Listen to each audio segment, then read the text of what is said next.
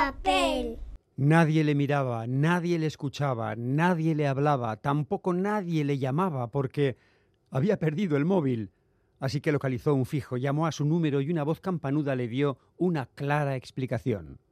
No existe. Todo estaba aclarado.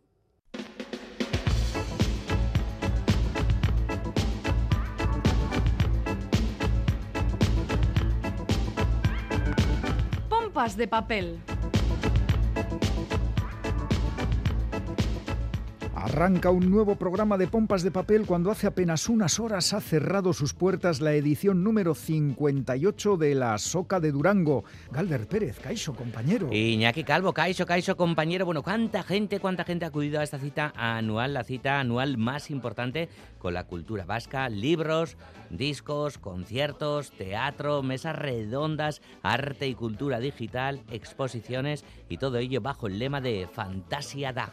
Hoy lunes eh, habrá valoraciones, seguro que muy positivas y seguro también que los responsables de Durango Coazoca están ya preparando la edición del próximo año. Hombre, que igual nos dejas descansar, ha sido dura, la seca como todos los años. Vamos a ponernos a pensar en vacaciones. Hoy ¿eh? no está mal eso. Si no te importa. Ahora lo que vamos a hacer es repasar algunos de los títulos que han estado disponibles en la Soca también y que son comentados y recomendados por todo el equipo de Pompas formado por Félix Linares, Chani Rodríguez, Ane Zabala, Quique Martín, Iñaki Calvo, Roberto Mosso, Begoña Yebra, Goizal del Andabaso y Galder Pérez, todos en nuestro sitio. Esto no es fantasía realidad.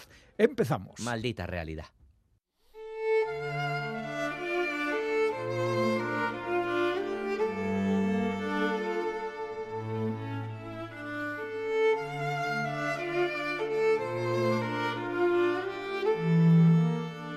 El erizo despierta al fin en su nido de hojas secas y acuden a su memoria todas las palabras de su lengua, que contando los verbos son poco más o menos 27.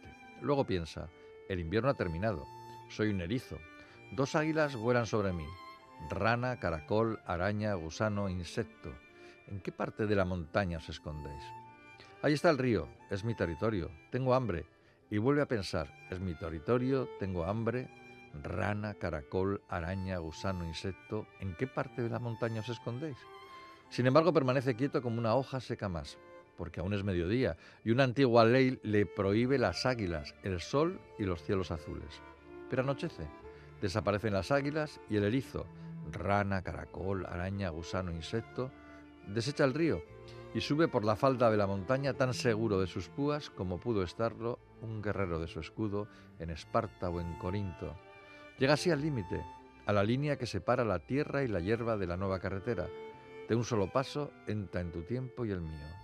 Y como su diccionario universal no ha sido corregido ni aumentado en estos últimos 7.000 años, no reconoce las luces de nuestro automóvil, ni siquiera se da cuenta de que va a morir.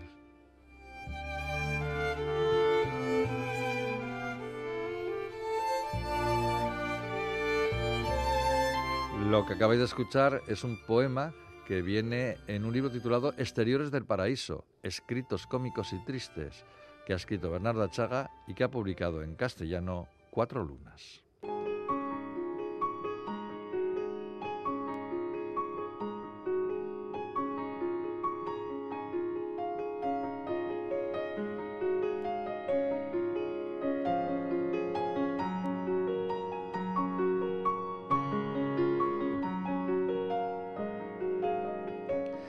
Paradisoaren kanpoko aldeak, idatzi komikoak eta tristeak, es el último libro publicado por Bernardo Chaga en la editorial Pamiela. Su lanzamiento en euskera casi ha coincidido con su publicación en castellano como Exteriores del Paraíso, escritos cómicos y tristes por la editorial gallega Cuatro Lunas. Es un libro miscelánea donde encontramos ficción y relatos autobiográficos, o casi, en forma de cuentos o de poemas. Pareciera que entre todos los textos no haya un hilo común, como si alguien hubiera decidido reunir en un volumen textos extraídos de un baúl para darles una nueva vida. Nada más lejos de la realidad, porque aquí hay un plan. Y el plan consiste en reflexionar, tristemente o de manera jocosa, sobre todas las cosas que perdimos, se supone, cuando alguna vez fuimos felices y dejamos de serlo, y sobre todas las cosas que ganamos con la pérdida. Por ejemplo, Adán y Eva, al perder el paraíso, donde se suponía que todo lo tenían, descubrieron que en el mundo exterior había más palabras de las que existían en el paradisiaqués, entre ellas la palabra gripe, que les puso primero fatal, pero luego alegres cuando la superaron. Por ejemplo, los presos que pierden su libertad al entrar en prisión y que un día ven llegar a un escritor y su troupe que les llevarán algo de felicidad, felicidad en la prisión es todo aquello que rompe la monotonía, para hablarles de literatura. Hay dos lecturas en tres prisiones, dos francesas y una vasca, pero lecturas también en un chateau y en un pequeño pueblo franceses. Por ejemplo, un apicultor que ha perdido a su mujer, el amor de su vida, pero que se siente feliz cuidando a sus abejas. El libro se completa con ocho poemas que podrían ser entendidos como una propina, un bis literario como que dan los músicos al final de un concierto. Achaga aprovecha el viaje para contarnos multitud de historias a través de esos cuentos y esos retazos literarios que el escritor lee a los presos y a otras personas. Historias que reflexionan sobre conceptos como el amor, el miedo y la muerte, conceptos que han acompañado a la humanidad desde el principio de los tiempos y nos hicieron crecer. Porque como le dice Adán a Eva en el primer relato, la pérdida del paraíso no fue en realidad una desgracia. A pesar de los trabajos, a pesar de lo del pobre Abel y todos los demás sinsabores, hemos conocido lo único que noblemente hablando puede llamarse vida. Un libro que demuestra las extraordinarias dotes de Achaga para el arte de contar historias, sean en prosa o en verso, para hacernos ver que lo fantástico, lo improbable, están en nuestra realidad y nos definen, y que con la edad ya no corremos hacia los grandes temas, sino que ellos corren hacia nosotros. Bernardo Achaga, Exteriores del Paraíso, Cuatro Lunas y Paradisuaren kanpoko aldeak idatzi komikoak eta tristeak en Pamiela.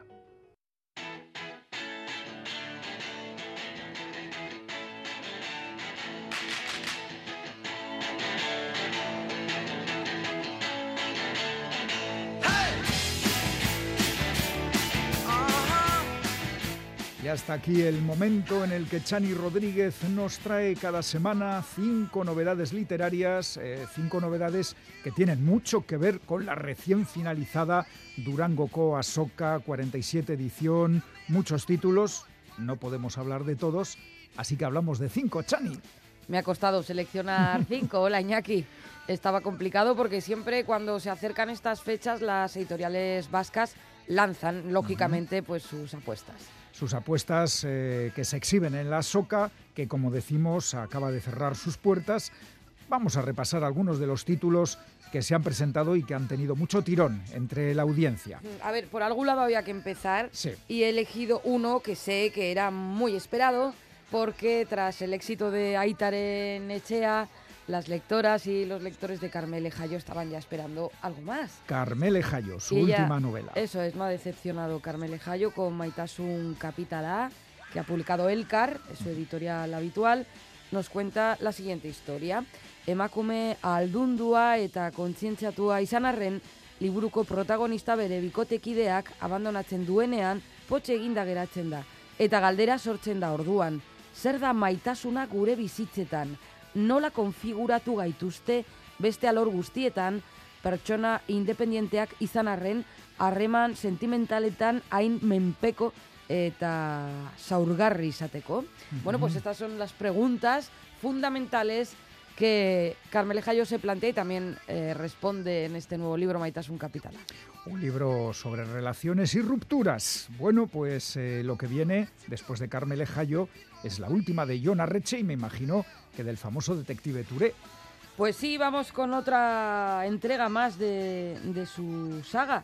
En concreto es la décima entrega ya de la saga Touré. Diez, se está haciendo larga y, atención, con gran éxito. Sí, sí, con gran éxito, como todo el mundo ya sabe. Además, se ha rodado recientemente una serie para una gran eh, plataforma, se ha rodado en Bilbao la Vieja, o sea que está de mucha actualidad eh, Jonas Reche. Esta décima entrega se titula Musquera Marruac y la publica, como también es habitual en el caso de John, en la editorial Erein, ¿no? En este caso. Sí. Turek atzean utzi du Bilbo eta Zoriak Las Palmas era eraman du helburu bakarrarekin bizirik irautea. Paperik gabekoek bizi dituzten baldintza zistrinek edozein e, proposamen onartzera behartzen dituzte eta kasu honetan kirola pustuen negozioa izango da diru erraza lortzeko bidea. Kanariar borrokari ekingo dio gure burkinarrak eskaleritasko muskerra txapeldu noiak konbentzituta. Baina erabaki horren ondorioz, ture doakabea beste aventura batean nastuko da, bere bizitza ere joko, jokoan jartzeraino. Arretxek eleberri sozial bat idatzi du berriz, tureren zagako amargarren atalonetan, boteretsuen gehiegikeriak eta baztertuen egoera zorrotz salatzen dituena. Alabaina, Musker amarruak novelan idazle basauriarrak hain berezkoa duen umorea aurkituko du irakurleak. Belt samarra eta ukitu surrealista batekin, ederki girotatuko eszenak dira nagusi turista runtek Kanaria uarteetan aurkitu ez dituzten bazterretan kokatuak. Pues una de Touré, eh, la décima ya, y en las Islas Canarias. Ay, ay, ay. Este hombre todo menos vacaciones. Trabaja mucho, sí. Sí. Bueno, y ahora, oye, que nos traes poesía Sí, de un gran escritor euskaldún. de un grandísimo escritor euskaldún. Yo creo que también cada libro que mm, publica Arcaitz, ya sea, creo que lo último fue el guion del cómic de Miquel Laboa, Ajá. estupendo, del que Mies hemos hablado Nais, aquí. Miquel Laboa, que ahora además se ha Expo. traducido al castellano. Eso es, y creo que hay una expo en Donostia. Bueno, pues todo lo que publica Arcaich es bien celebrado por eh, su militancia, yo creo que tienen lectores militantes. Y en esta ocasión nos regala un nuevo libro de, de poesía, porque Arcaich es multidisciplinar, o sea, hace guiones de cómic, guiones también yo creo que para series, ha hecho eh, textos más vanguardistas, novela, relato breve y poesía, como digo, o sea, hace de todo. Y todo bien, que hay que tener mucho mérito. Un hombre del Renacimiento. Totalmente.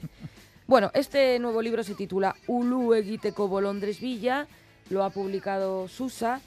Es muy difícil hablar de un libro de poesía, no, o sea, no hay trama que resumir, es otra cosa, hay que leerlo. Pero tenemos la suerte de que el traductor Gerardo y poeta Gerardo Marculeta ha traducido uno de, de sus poemas. Eh, voy a leer la, la traducción, si te parece, de Itzulpenaren definizio baten Villa. Ah, oh, hablamos de la traducción de algo que va sobre traducción. Sí, una definición de traducción. En esta traducción de Marculeta leemos lo que se pierde por el camino, o sea, una definición de traducción. Lo que se pierde por el camino, lo que no se pierde por el camino, lo que se encuentra por el camino, lo que se rompe en el camino.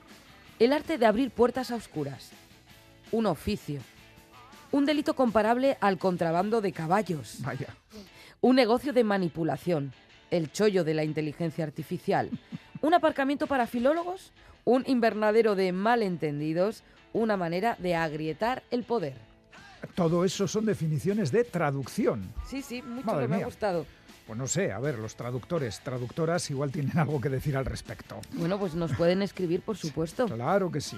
Además aquí siempre destacamos quién ha traducido las obras de las que hablamos. Y ahora hablamos de una autora, eh, es vasca, pero ha publicado un libro en castellano. Sí, le- se trata de Leire Arrue. El libro del que tú hablas es El regreso de Saturno, lo ha publicado en Alberdania. El regreso de Saturno es el primer libro de relatos de la escritora donostiarra Leire Arrue. En total son 15 narraciones breves, algunas de ellas premiadas en certámenes literarios que exploran los territorios del primer encuentro, el reencuentro y la despedida. El libro oscila entre el humor, la melancolía y el desgarro y examina dos sentimientos fundamentales, el miedo y el deseo, que mueven a la mayoría de la humanidad, pero que paralizan a los protagonistas de, de estos relatos. Bueno, pues esta es la presentación de Sí, las sí. voces de Saturno. El regreso de Saturno de Leire Arrue es nuestra tu penúltima propuesta, la última. A ver, a ver, es una novela gráfica, Chani. Ya, ya, me, me- me puedes acusar de intrusismo, No, ¿eh? no. si quieres. Pero te, de- te dejo empezar y luego lo remato yo, ¿te parece? Mm, Yo voy a decir muy, muy poquito. ¿eh? Es, se trata de Palestina, eh, de Joe Sacco. Eh, la traigo a, esta, a este momento ¿no? de Pompas de Papel porque se ha presentado ahora también para el Asoka eh, la traducción al euskera de Julen Gaviria, que ya tradujo Maus y lo ha publicado Astiberri. Ya si quieres, como tú luego nos vas a hablar de, de lo que habla Palestina, pero bueno, brevemente, no sé cómo lo podemos resumir. Pues yo creo que es que el Pues, título también... Palestina, fíjate, es la obra con la que se dio a conocer Joe Sacco hace ya bastantes años y el título ya nos eh, deja intuir que este hombre ha hecho lo que hace habitualmente, que es ir a algún sitio, hablar con gente y luego expresar en viñetas las historias que ha ido que le han ido contando.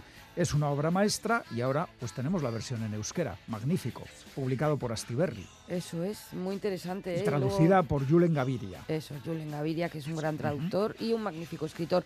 Pues yo voy a estar desde luego muy pendiente ahora a lo que nos cuentes. Ahora hablamos un poquito de ello, pero antes, si te parece, vamos a hacer un repaso de los libros que nos has traído. Título del libro, autor, autora y editorial.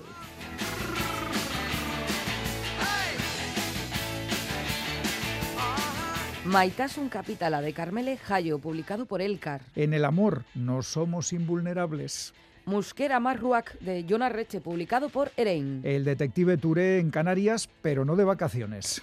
Ulueguiteco Bolondres Villa de Arcaich Cano, publicado por Susa. Toca una entrega de poesía de Arcaich Cano, a no perdérsela. El regreso de Saturno de Leire Arrue, publicado por Alberdania relatos eh, breves, eh, muy de sentimientos, miedo, deseo, habrá que leerlos. Y para terminar, Palestina, de Joe Saco, traducido al euskera, es novedad por Julen Gaviria, publicado por nuestra querida editorial Astiberri. Una de las mejores novelas gráficas de todos los tiempos, de la cual y de otras y de alguna otra obra hablamos a continuación en el cómic Chani. ¿Qué te parece? Pues muy bien.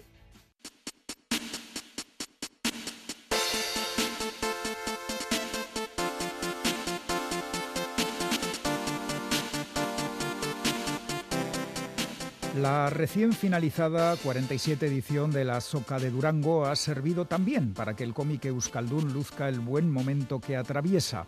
De los títulos publicados destacan poderosamente sendas traducciones al euskera de dos de los cómics más importantes publicados en el mundo en las últimas décadas. Por un lado, Palestina, de Joe Sacco, nueva apuesta de la editorial Astiberri por publicar los mejores títulos del noveno arte en lengua vasca. Esta impresionante novela gráfica dio a conocer a nivel internacional a Joe Sacco a principios de la década de los 90 del pasado siglo. El entonces joven historietista hizo un reportaje en viñetas de su visita a la Franja de Gaza y Cisjordania, al final de la primera intifada, el levantamiento palestino contra la ocupación israelí con su extraordinaria técnica de dibujar los testimonios que va recabando sobre el terreno, Joe Sacco materializó una impresionante novela gráfica que hoy, casi 30 años después, sigue estando desgraciadamente de plena actualidad. El escritor Julen Gaviria ha sido el encargado de traducir Palestina al euskera. Y el otro clásico moderno del cómic, traducido a la lengua vasca, es Persepolis de Marianne Satrapi, junto al Maus de Art Spiegelman, Persépolis está considerada como la novela gráfica más importante de todos los tiempos. En ella, Marianne Satrapi cuenta la revolución islámica iraní desde los ojos de una niña que es la que ella era misma cuando fue derrocado el Shah de Irán y su familia acogió primero con esperanza y luego con temor y decepción el movimiento revolucionario que prometía democracia y libertad y se convirtió en un régimen integrista.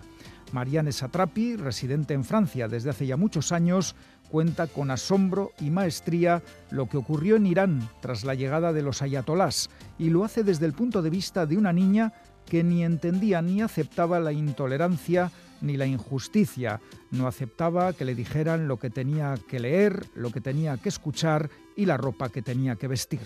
La traductora Irene Arrarach ha sido la encargada de adaptar al euskera esta novela gráfica publicada conjuntamente por Elcar y Reservoir Books. Y por lo que respecta a novedades de cómic en euskera hay que destacar una muy reciente, Iris 22, una historia futurista con guion de Jurre Ugarte y dibujos de Julen Rivas. La historia está ambientada en un futuro próximo, el siglo XXII, con un planeta Tierra devastado por todo tipo de desastres y contaminación y una isla en la que sobrevive una comunidad alumbrada por plantas luminiscentes. En esa comunidad hay quien quiere preservar el patrimonio natural y cultural y quien busca prolongar su vida a base de peligrosos experimentos. Iris 22 está publicado por la editorial Chalaparta.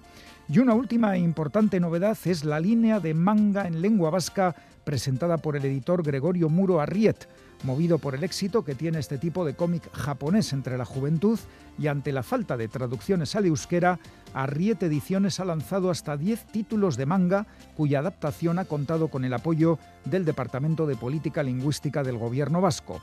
Y junto a esta apuesta por las tendencias actuales, Arriet Ediciones ha recuperado también un título histórico del cómic vasco, Iker Etaishone, una historia de ambiente mitológico que hace 45 años fue el primer álbum de cómic publicado en euskera y su autor fue el propio Gregorio Muro Arriet. Cantidad y calidad de cómics en euskera. Es Galdú, no os los perdáis.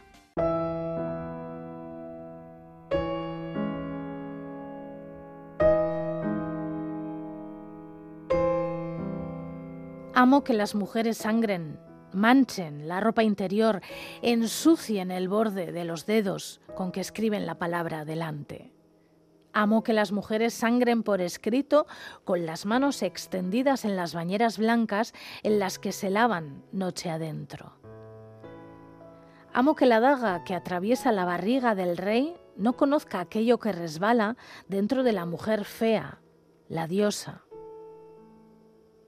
Amo que las mujeres vivan enteras, vertidas, convertidas, renovadas. Este es un poema de Mafalda Sofía Gómez, una escritora nacida en Portugal en 1992.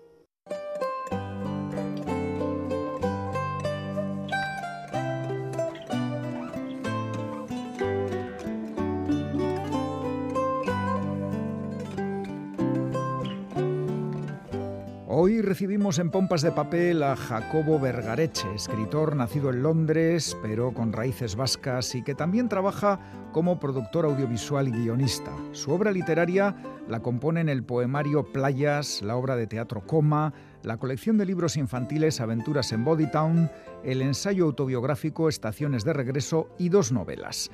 La primera, titulada Los días perfectos, giraba en torno al amor fuera del matrimonio y la búsqueda de la felicidad. Se publicó hace dos años, tuvo una gran acogida de crítica y público y se ha traducido a diez idiomas. Así pues, había expectación por una nueva novela de Jacobo Vergareche y ya la tenemos entre manos. Se titula Las despedidas y de nuevo el amor, la pasión y los sentimientos son ingredientes fundamentales. Jacobo Vergareche, bienvenido a Pompas de Papel. Gracias. Además, eh, has participado recientemente en el Festival Literactum de Donostia. ¿Qué tal el contacto con el público? Pues la verdad es que ha sido una gozada y muy gratificante. Estaba lleno, a pesar de que llovía, y muchas preguntas, gente que había leído, que venía con curiosidad, un gran festival. Bueno, tu nueva novela, al igual que la primera, aborda cuestiones como la pasión fugaz y el tedio y el desgaste en las relaciones matrimoniales. ¿Por qué te inspiran tanto estas situaciones? Pues porque tengo 40 años, más de 40 años. es la crisis de los 40, ¿existe de verdad? Bueno, existe la crisis de, los ingleses se llaman ¿no? Mid, midlife crisis, ¿no? la, crisis de, la mitad de la vida, más que de los 40, de cuando le has dado la vuelta al jamón y ya como que mm, vienes con una mochila cargada de cosas y ahí, claro, se producen muchos desgastes en, las relaciones de, pareja y también en, la relación con el trabajo de uno, con, sus propias expectativas de, futuro. Es el momento del desencanto y de, tratar de ilusionarse otra vez con algo. ¿no? Al inicio de la novela incluyes unos versos del romance del prisionero que se refiere a una cárcel de verdad, pero tú la asimilas a las vidas que nos tocan vivir. Sí, yo creo que todos, o sea, con las inercias de, la vida te, van desconectando de lo que querías ser, de lo que te gustaba a veces, de aquello de lo que estabas enamorado, de aquellas personas a quien querías y has dejado de ver. Y, y, este poema es una metáfora de la desconexión, es alguien que está en una cárcel y ya no ve lo que hay fuera, pero hay un hilo de musical que es ese pajarito que te recuerda que, que la primavera está ocurriendo siempre fuera y que si te reconectas puedes volver a esa primavera. Jacobo, tú te has casado, tienes tres hijas, ¿escribes sobre tus propias experiencias, tus miedos o sobre lo que sabes de los demás? Bueno, escribo de, de, de todo es un poco, ¿no? Yo, yo, yo soy un poco fantasioso y, la verdad es que la vida me da para escribir bastante como para inventarla. Pero sí, escribo lo que les pasa a mis amigos, de lo que me pasa a mí, de, de, lo que le pasa a la gente de mi generación eh, alrededor de mí, ¿no? Eh, pero no, no, es necesariamente biográfico, que yo estoy happily married. Felizmente casado. Desde los 19 años llevo con mi mujer. Eh, y claro, es verdad que a veces uno se atasca y se aburre y dices cómo, cómo seguir adelante y, todas estas cosas dan, dan que pensar y, a mí me generan pues el comentario de texto. ¿no? Vamos eh, con el meollo de la novela, procurando no hacer spoiler, que para eso está y luego hay que leerla. Diego Olaves, el protagonista de las despedidas, es rico, eh, tiene una familia aparentemente perfecta, pero el encuentro casual con una mujer que conoció hace 17 años le provoca un terremoto emocional. Eh, hay instantes, Jacobo, que nos marcan para toda la vida, aunque los ocultemos, ¿no? En un rincón del cerebro. Sí, hay, todo pasa factura en esta vida y todo se queda. Y sobre todo hay gente que, aunque haya estado poco tiempo en nuestras vidas, mm, han jugado un papel importante en ellas, porque ha hecho de palanca, ¿no? y la persona que se encuentra es esa palanca que, le sirvió para seguir adelante en un momento de angustia y zozobra, ¿no? Y por eso le ha marcado profundamente. Es que eh, lo que le pasaba a Diego, y él no lo sabía, es que tenía un duelo por la muerte de un, de un familiar, de un primo. Un primo muy brillante, pero que tenía verdadera dificultad para llevar una vida, vamos a decir, cotidiana. Sí, un bipolar clásico de una persona genial absolutamente, llena de talentos, pero muy poco capacitada para una vida de oficina eh, y a la que le fuerzan a llevar pues eso, una vida de apariencia normal y que bajo esa presión termina por suicidarse. ¿no? Mm. Diego arrastró el duelo por la muerte de su primo durante años y tú defiendes la tesis de que no hay que prolongar los duelos, que hay que saber decir adiós.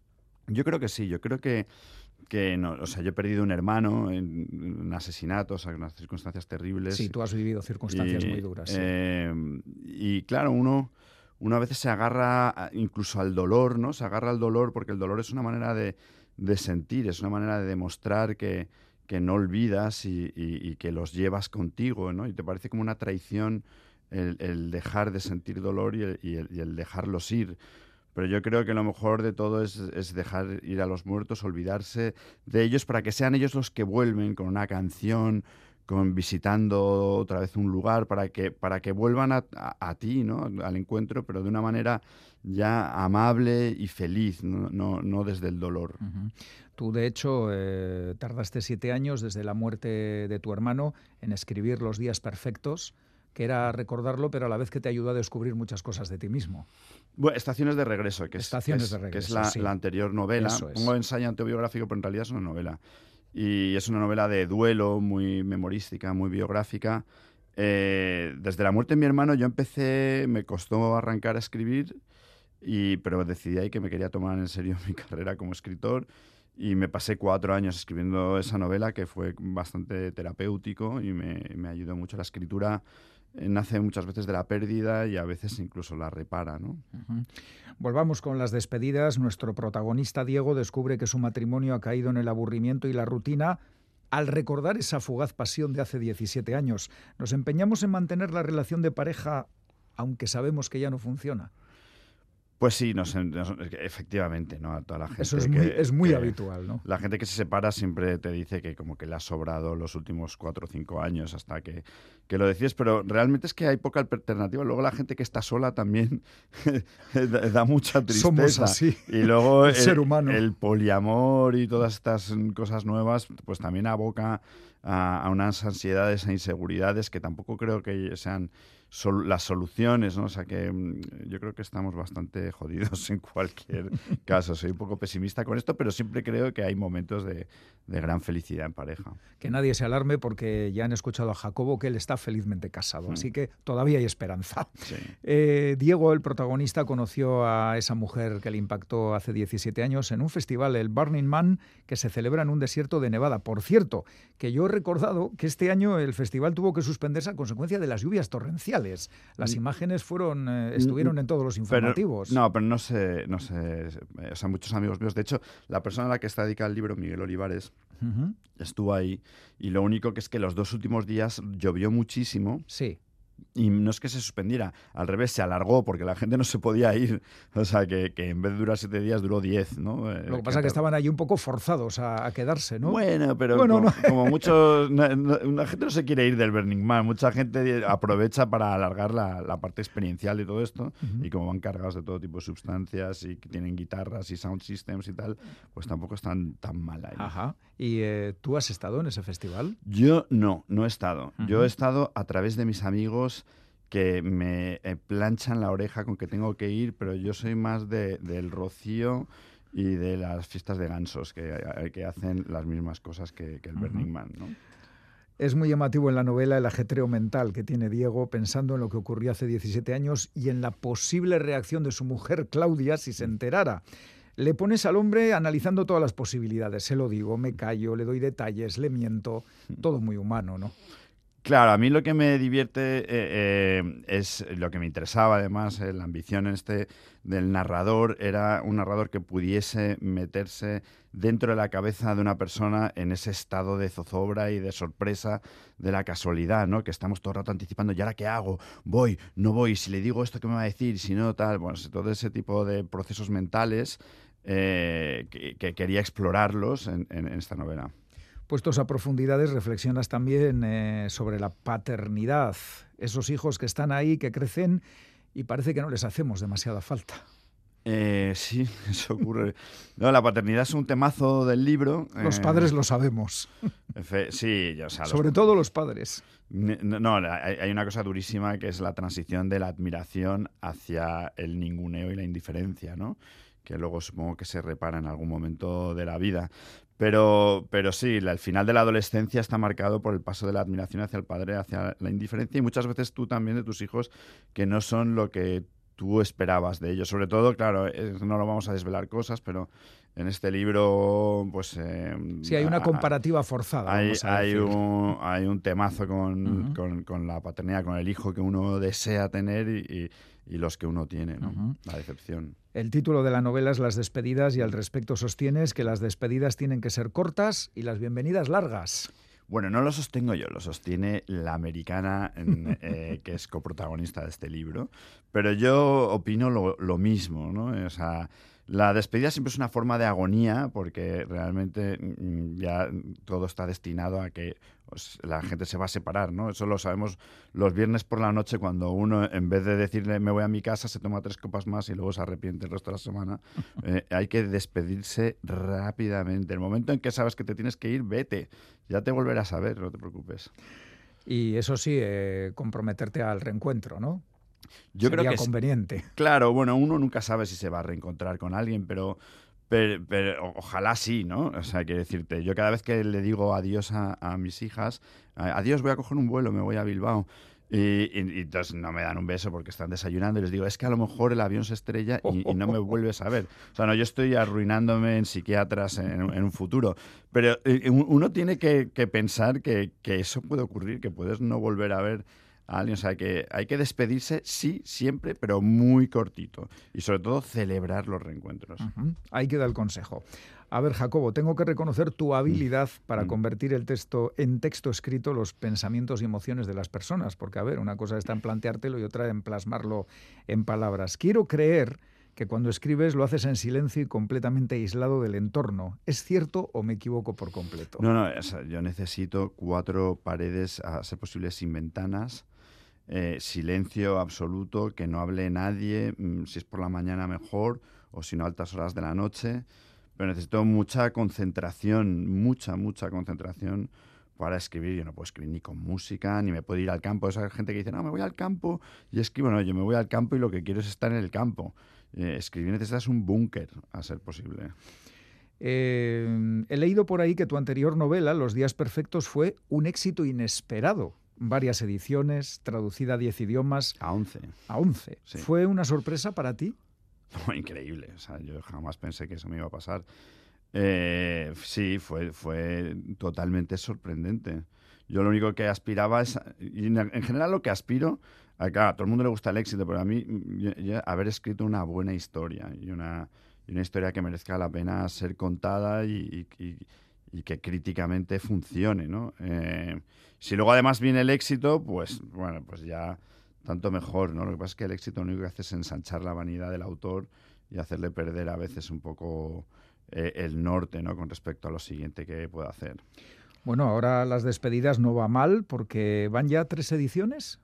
Van tres ediciones, está como entre los libros más vendidos.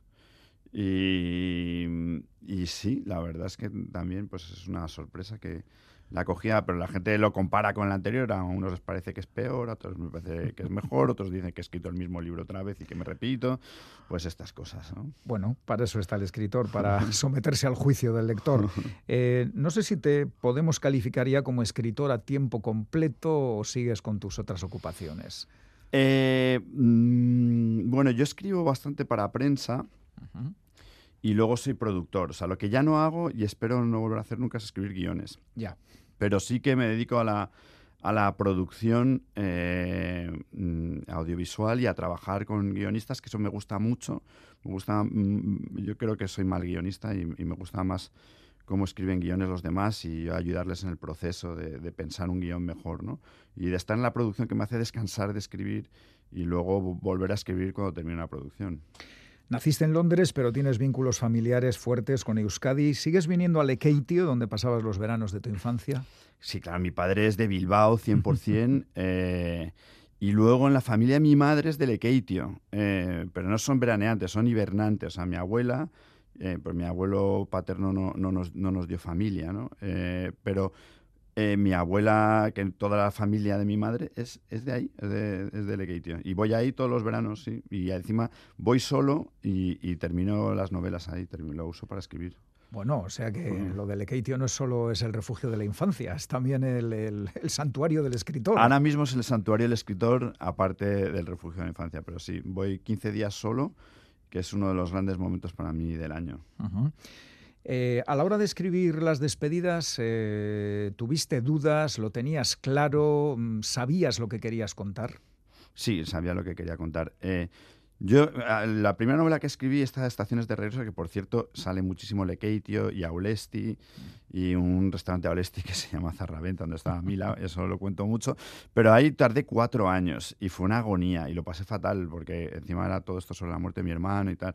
Y después decidí que yo no iba ya a escribir nada si no sabía eh, el final. Y desde entonces, pues los libros me salen muy rápido, o sea, los escribo en meses eh, porque no empiezo a escribir sin saber a dónde voy, ¿no? Es como empezar un viaje y, no saber dónde está la meta. O sea, yo cuando sé a dónde voy, emprendo el viaje. ¿Te ha sorprendido a ti mismo? Sí, he aprendido mucho y, entonces cuando uno aprende a hacer cosas a partir de los 40 años, eh, lo ve como con, con, cierta sorpresa, porque siempre pensamos que no vamos a ser capaces ni de reinventarnos ni de aprender nada nuevo a partir de cierta edad, que es totalmente falso, ¿no? Aprendemos toda la vida. Y, pero sí, es así, me ha sorprendido. Pues antes de terminar, la pregunta inevitable. ¿Estás trabajando en algún nuevo libro? Ahora que te salen tan rápido. pues mira, sí, estoy trabajando en un libro totalmente distinto, aunque sale la familia Olave, que la voy a usar, eh, y que es eh, pues una familia vasca trasplantada a Madrid. Eh, y, es un libro muy de saga familiar, que lo empecé a escribir hace casi 20 años y lo tenía abandonado en un cajón y ahora lo he visto y, creo que le veo la posibilidad de, terminarlo. ¿20 años? Sí, lo empecé hace 20 años y y ahora lo, he recuperado y, la verdad es que me gusta y veo cómo le voy a dar la vuelta y que va a ser muy distinto de lo que estaba escribiendo. Eh, y, ya me he puesto con ello. De hecho, ya, ya he firmado el libro con, con Asteroide. O sea que sí, estoy escribiéndolo. Quiero decir que está muy bien porque generalmente lo que descubres que escribiste hace muchos años eh, lo lees y dices, oh, Dios mío, ¿cómo pude escribir esto? ¡Qué basura! Sí. y no, en tu caso le has visto valores.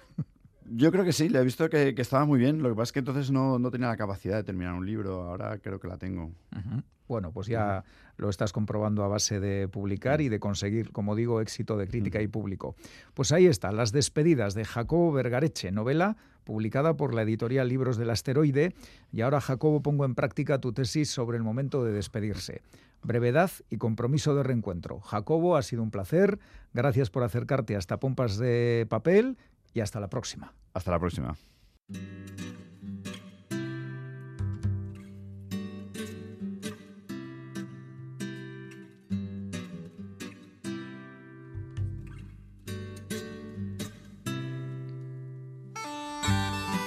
En el principio de los tiempos solo había tiempo y luz y oscuridad y otras cosas que vinieron después, pero ya entonces en esa tiniebla extraña y sin motivo, el edificio esperaba agazapado y prudente.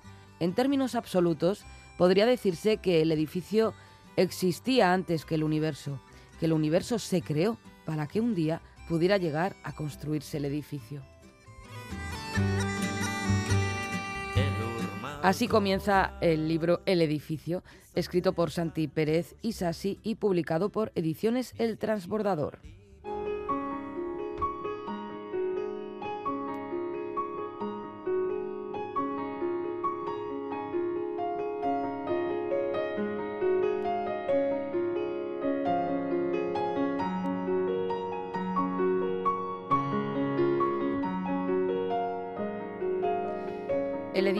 Firmado por el bilbaíno Santi Pérez Isasi, es un conjunto de 150 relatos breves que, en mi opinión, conforman una novela con principio, nudo y desenlace que coincide con la construcción, deterioro y caída del edificio. El edificio que ha ideado el autor es el más alto que se haya construido jamás o imaginado. Es que ni se sabe las personas que acoge dentro, nos cuenta. A medida que el edificio iba creciendo, la gente iba apostando a cuánta distancia se conseguía verlo. Ya se ve a 5 kilómetros, ya se ve a 50 kilómetros, ya se ve a 500 kilómetros. Algunos protestaban, eso es imposible, pero la gente que sí, que sí que lo veían. Las personas que vivían en el edificio ya no salían de él, atrapadas en su magnificencia y en la forma de vida que proporcionaba. El edificio, leemos, tiene, por supuesto, todos eh, los servicios necesarios e imprescindibles integrados en su estructura. Hay un hospital cada 50 pisos, una escuela cada 25, una universidad cada 65. En ese sentido, el edificio es rigurosamente igualitario. Pero el edificio tiene forma de cono alargado, de manera que cuanto más se sube, menos gente vive en cada piso.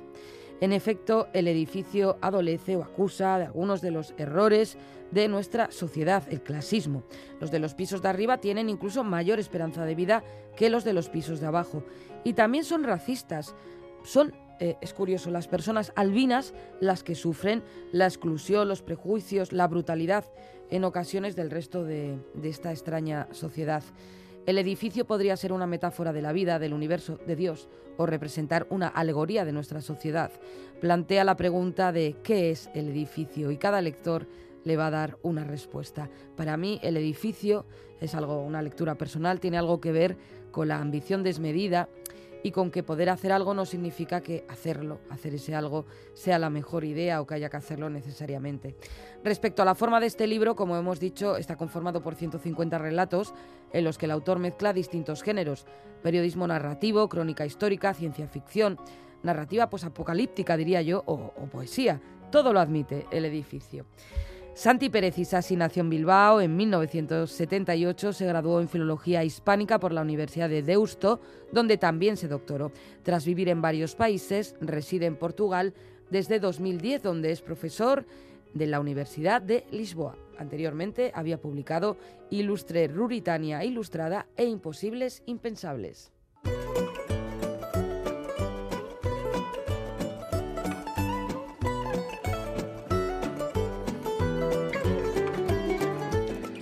Tiempo ya para el concurso de pompas de papel. Las respuestas al enigma que nos planteó Bego Yebra los pasados 25 y 27 de noviembre son estas. Título del libro Lunática autora Andrea Momoitio. Qué gran libro, qué gran libro. ¿Cómo te este, ha gustado, además, eh? sí, me encantó. eh, me encantó en su día cuando, cuando lo leí, que nos lleva a esos finales de, de los años 70, a la cárcel, la prostitución, además en, en Bilbao, ¿no? toda esa situación de, de las mujeres, todo un ejercicio de, de memoria histórica Sí, sí, sí. y un ejercicio de, de periodismo brutal el que hace Andrea Momoitio y con todas esas personas reales recogidas en el libro. Me encanta porque está también, estoy ya entre tú y yo, mi tasquero favorito también.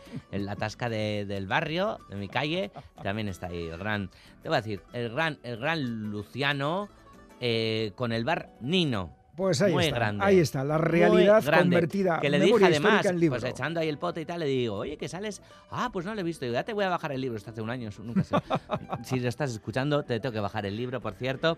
Y bueno, pues ahí está. Oye, Iñaki, ya te invitaré a un pote cuando quieras ahí. Muy bien, perfecto. Si te parece, Galder, eh, como siempre, ya sabes, ha habido mucha participación y también, pues eh, la audiencia nos manda, aparte de las respuestas, sugerencias, comentarios, cosas varias. ¿Te parece que mm, repasemos algunos correos de los que nos han mandado? Lo necesito. Pues mira, vamos allá. Empezamos con Carmelo, que nos dice, querida gente, ¿cómo estáis? Os oigo muy bien y me encanta. Sigan así ustedes. El libro en cuestión creo que es Lunática, de Andrea Momoitio, editado por Libros del Cao. Muy bien la respuesta. Carmelo. Y nos dice, os mando un fuerte abrazo desde este bucólico pueblo guipuchi, el Goibar, cuna de afamadas escritoras Usue Alberdi, Yasone Osoro y algún ilustrador como Iván Barrenechea, entre otras y otros. Hombre, y grandes teatreros Sí, y, y sí. teatreras también. Hombre, que sí que es idílico. Tú te subes ahí arriba ah, y, y ves ahí Starrights y Caracate, los montes Sí. y demás. A ver, Iñaki. Nos dice Carmelo, sigue siendo una auténtica gozada el escucharos y que no falten lápiz y papel. Sí, Galder, que algunos aún seguimos siendo de lápiz y borragoma Milán. Yo también, yo también, yo también, compañero, yo también. Cuídense, nos dice Carmelo. Nos cuidamos, nos cuidamos. Apa, Carmelo. y ahora Andrés, un veterano oyente, nos dice, Caixo, muy buenas, debo confesaros que las vegopistas, ayudado por la luna llena de estas noches y de que el 30 de noviembre San Andrés, han facilitado su interpretación y resolución. El 30 de noviembre fue San Andrés, evidentemente. Así que la autoría corresponde a la inquieta periodista y coordinadora de Pícara Magazine, Andrea Momoitio, a la que aprovecho para felicitar el santo y la obra feminista que reconstruye con gran potencia narrativa un gris telón de fondo de la transición, centrándose en una crónica caótica y desesperada de una mujer marginalizada. Se titula Lunática. Y terminamos con Ángel, otro oyente que nos escucha desde Zaragoza. Hola, pomperos y pomperas, el programa mm, de hoy, el de hace dos semanas, parece que bascula hacia Bilbao. Primero recuerda la entrevista al escritor Félix Modroño y su novela La ciudad de la piel de plata y ahora el libro buscado, Lunática, de Andrea Momoitio. Publicado por Libros del Cao, cuenta la historia de María Isabel, una prostituta, tras cuya muerte en 1977 en la cárcel provocó una movilización de sus compañeras pidiendo justicia y la derogación de las leyes que les perseguían. Nos dice Ángel, como siempre, gracias por vuestros programas y recomendaciones. Un abrazo. Aupa, Ángel, un abrazo para ti también. Pues se lo devolvemos, por supuesto. Gracias por participar. Y ahora el momento de los premios a tres oyentes de Pompas que han acertado las respuestas. Título del libro Lunática, autora Andrea Momoitio. Preparada la fanfarria, Galder. Paradísima. Muy bien, ya vemos por dónde va. El primer lote de libros es para Pepa. Yosu Medina de Ocondo. El segundo lote de libros es Para. Ana Rosa Zavala de Azpeitia. A que nos echan, a que nos quitan, y Que no, a, que no. a que nos van a quitar, Que no. que nos Y el- quitan de aquí enseguida. Y el tercer lote de libros es para.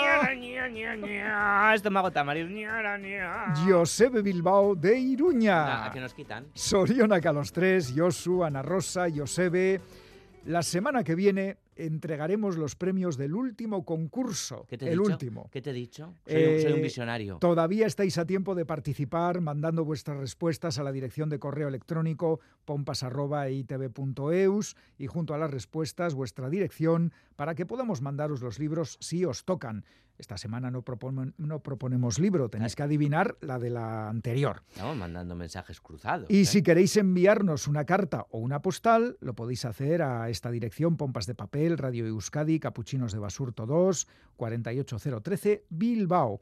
Ya os dijimos en el programa anterior que se avecinan cambios en Pompas de Papel. Ya te he dicho que nos quitan, ¿eh? Nuevas voces, nuevo formato bajo la dirección de Goisal de Basso.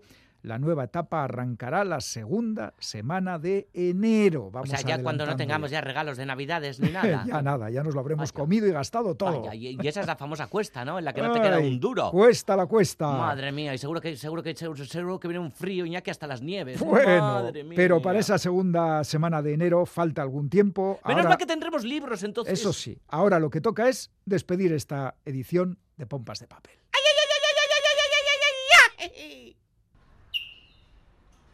Azken agurra.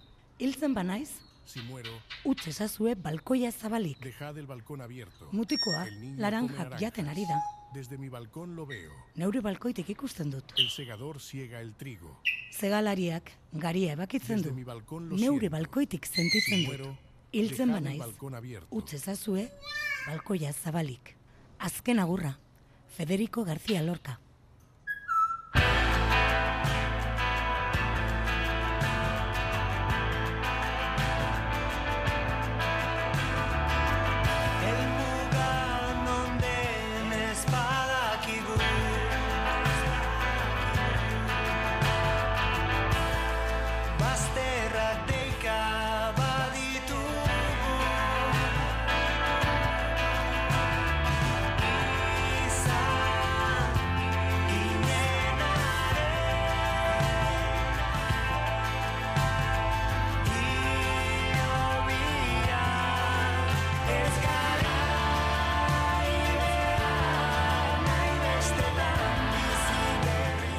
Música y poesía cerramos esta edición de Pompas de Papel. Hoy, fíjate, con este balcón abierto, qué brisa fría, ¿no? que, va llegando. Bueno, Anne Zavala, que ha recitado precisamente el poema del gran Federico García Lorca, La despedida, Azken Agurra, traído al euskera por Juan Luis Zavala. Y aquí de fondo suena en Pasadena, Escarail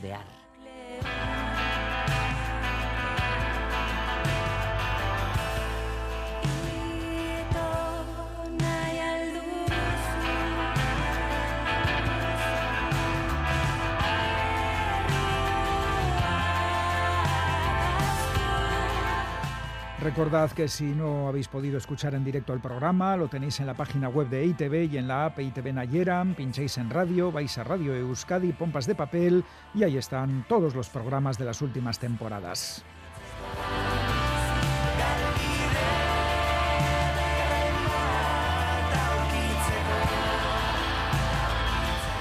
Bueno, abriremos, cerraremos la puerta del balcón, incluso haremos balconing el equipo Oh, de no, pompas. balconing, ¿Por qué no. Si estamos muy juveniles. Sí, ya, ya, Iñaki. pero no arriesgues. Sí, ¿sabes qué? Calder. Que eso significa que igual nos vamos de vacaciones a Mallorca. Ah, ¿Ah? bueno. ¿Qué te parece? Bueno, vale, ahí, hasta ahí sí. llego. Claro, con Rebu y todo, ¿eh? todo el equipo, ¿eh? todo el Guau. equipo de pompas, de farapel, de fafel, ¿ya qué es esto? La emoción me embarga. José Ignacio Revuelta, Quique Martín, Félix Linares, Ane Zabala, Chani Rodríguez, Iñaki Calvo. Goizal del Andabaso, Roberto Mosso, Begoña Yebra y Galder Pérez. Bueno, pues que nos vamos, ¿eh? Es que ricasco de Noi, Agur. Hombre, en vez de ensaimadas traeremos libros, ¿no? Que nos pega más. Sí, sí. Bueno, las dos cosas, ¿no? Eh, claro, Ah, ¿por qué descartar una? Hay que traer de todo. Lo que pasa es que después de comer la ensaimada, leer libros, se te quedan las Primero lees y luego comes. Primero lees y luego comes. No, sí, vamos, Vale. lo vamos viendo. Venga.